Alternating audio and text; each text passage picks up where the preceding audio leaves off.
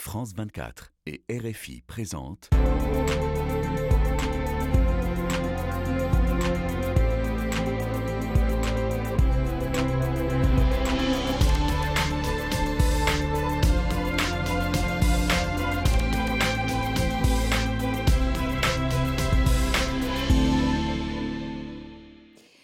Bonjour à tous, bienvenue sur France 24 et Radio France Internationale pour Ici l'Europe.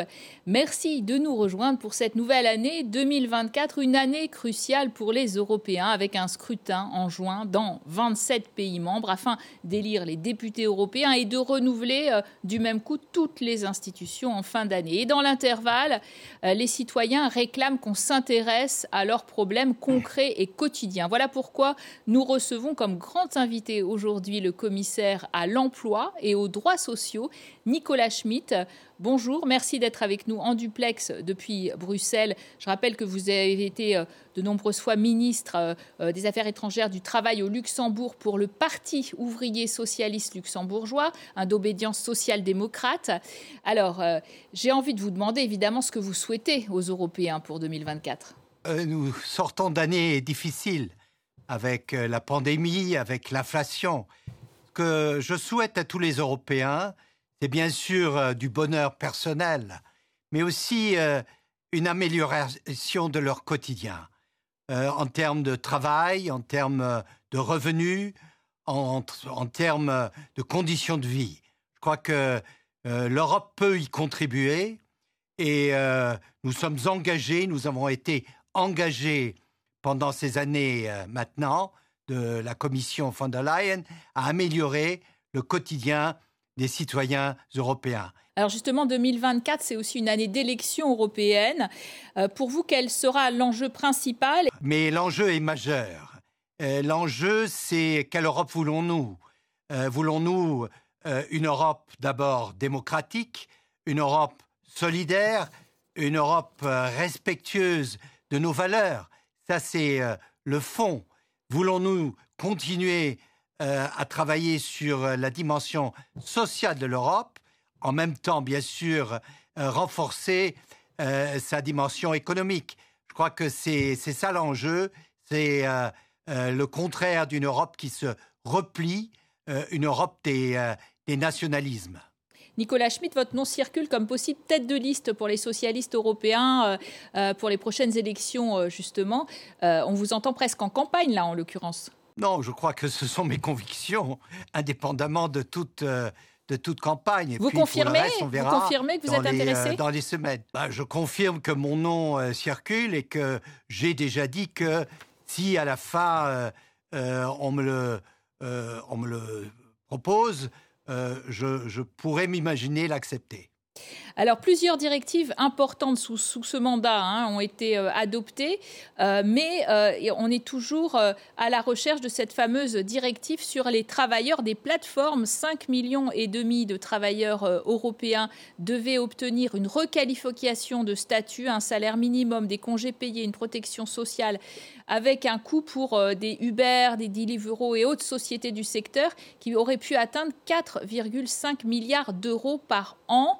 Euh, enfin une régulation. On y était prêt, sauf que surprise, eh bien, euh, une minorité de blocage s'y oppose, y compris la France. Pourquoi? Il y a un certain nombre de détails ou des, questions de principe qui semblent euh, déranger un certain nombre d'États qui n'ont pas pu approuver le compromis qui a été négocié entre la présidence espagnole représentant le Conseil et le Parlement européen. C'est euh, regrettable, je, le regrette personnellement, que ce compromis euh, n'ait pas trouvé euh, un soutien au Conseil ou un soutien suffisant au Conseil, mais ce n'est pas perdu, ce n'est pas. Il y a toujours une possibilité de reprendre cette négociation et je fais entièrement confiance à la présidence belge de se mettre au travail. Je crois d'ailleurs qu'ils l'ont déjà fait. Euh, ils ont identifié les points les plus euh, difficiles, les plus conflictuels, et je reste euh, optimiste que à la fin, on trouve un bon accord, un bon compromis, même si il faut peut-être lâcher sur tel ou tel point sans pour autant abandonner l'importance et la signification euh, de ce texte. Conséquence de l'invasion russe en Ukraine euh, en février 2022, 4 millions euh, et demi de personnes ont bénéficié du fameux statut de protection temporaire dans l'Union européenne, en Allemagne essentiellement, en Pologne, en République tchèque, où ils sont les plus nombreux, avec la possibilité de travailler. Donc, Nicolas Schmitt, vous êtes satisfait de la qualité de leur intégration? D'abord, je crois que la, la, mise en œuvre de cette directive de la protection temporaire a été euh, une réussite parce que l'Europe a démontré qu'elle savait faire face euh, à un nombre important, considérable. Vous avez mentionné les chiffres de réfugiés, de personnes fuyant euh, une guerre atroce, des bombardements permanents et qui continuent d'ailleurs, et même encore plus, plus fortement actuellement. Euh, et nous avons euh, vraiment mis en œuvre toutes euh, les mesures pour permettre à ces réfugiés, souvent des femmes d'ailleurs, la majorité des femmes, des enfants, à la fois de les intégrer sur le marché du travail. Là, on parle à peu près de 2 millions de personnes qui ont trouvé un travail, et surtout pour les enfants, de leur offrir aussi des possibilités d'éducation en les intégrant entre autres dans les systèmes scolaires, en leur euh, la poursuite de leur euh, système euh, d'éducation. Donc je dirais qu'il y a certainement des choses qui restent perfectibles, sur le, à la fois au niveau du travail, au niveau aussi de l'intégration des enfants, mais globalement, je, je peux conclure que ça a été une opération réussie, grâce d'ailleurs à la solidarité des États membres, mais aussi grâce à la solidarité euh, euh, euh, des citoyens dans les pays où ces personnes ont été En, attendant, certains partis, y compris des partis plus à gauche que vous-même, hein, qui êtes social-démocrate euh, ou, des partis nationalistes considèrent que l'Ukraine pose des problèmes de dumping social. Euh, les Polonais, par exemple, ont bloqué euh, la frontière avec l'Ukraine parce qu'ils refusent la concurrence bon marché des chauffeurs ukrainiens. 42 millions d'habitants pour, pour l'Ukraine, un salaire minimum à 168 euros par mois. Ça fait peur à certains. À raison ou à tort? Ça montre que la dimension sociale est un élément central de notre politique d'élargissement on ne peut pas aveuglément, euh, sans prendre en compte ces aspects euh, sociaux, intégrer un pays comme l'Ukraine dans l'Union. Donc il faut prendre des mesures euh, fortes pour qu'effectivement ce dumping social n'ait pas lieu. Puisque si on ne le fait pas, l'acceptabilité, en effet, de cet élargissement que je juge absolument nécessaire, indispensable, indispensable pour l'Ukraine, pour euh, la stabilité de ce pays euh, qui euh, a fait des choix extrêmement courageux, mais aussi pour l'Union européenne qui voit arriver un pays important, donc un enrichissement. Mais il faut effectivement accompagner cette intégration progressive avec des mesures sociales à la fois chez nous, mais aussi en Ukraine. Donc le social doit être un des grands sujets des négociations en vue d'une future adhésion. En futur, c'est euh, dans euh, un certain nombre d'années de, euh, de l'Ukraine. Et en attendant, il y a effectivement une situation qui a été maintenant démontrée à la frontière polonaise. Il faut régler ces, ces problèmes pour montrer que l'élargissement, ce n'est pas une autre manière pour promouvoir du, du dumping social.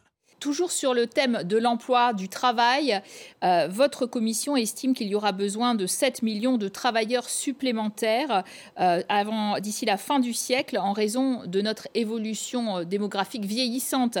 avec une initiative de la commission Tinder de l'emploi, une plateforme pour matcher les besoins de l'économie et les qualifications d'une main-d'œuvre de pays tiers, alors que le débat sur l'immigration est en train de monter dans chacun des pays. Est-ce que c'est une bonne idée de mettre en avant comme ça l'immigration légale Je discute euh, la question de la, euh, pénurie euh, de main-d'œuvre qui d'ailleurs existe pratiquement dans tous les, États membres, sous différents angles. Il y a, premièrement, l'intégration de tous ceux qui ne sont pas sur le marché du travail. Les jeunes, qu'on appelle les NEETs, il y a des personnes avec handicap, il y a beaucoup de femmes qui ne peuvent pas travailler parce que les infrastructures en matière de, d'enfance euh, ne sont pas euh, suffisantes. Donc il y a un travail à faire sur ce niveau.